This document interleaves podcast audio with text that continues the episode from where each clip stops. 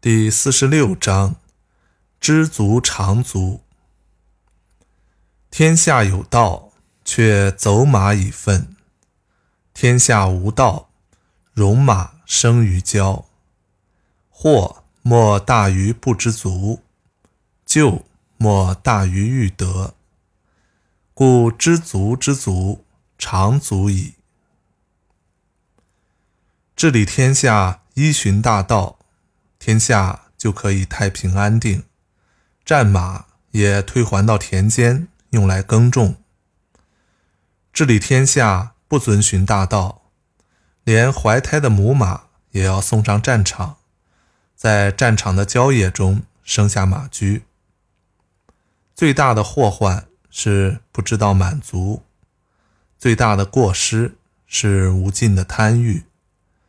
能够做到对已有的东西感到满足的人，永远是满足的。老子在本章的前半部分中阐述了他的反战思想。有历史学家说，春秋无义战。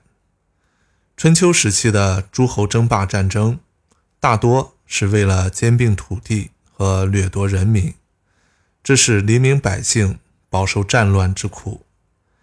老子认为这是无道的表现。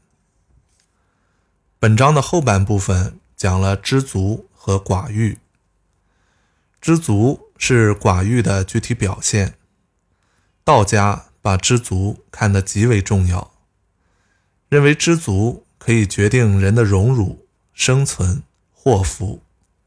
不仅如此，还可以将知足作为从主观上。辨别贫富的标准。如果知足，那么虽然物质财富有限，但主观上却可自认为富有，即知足者富，富莫大于知足。因此，知道满足并以此为满足，就会永远满足。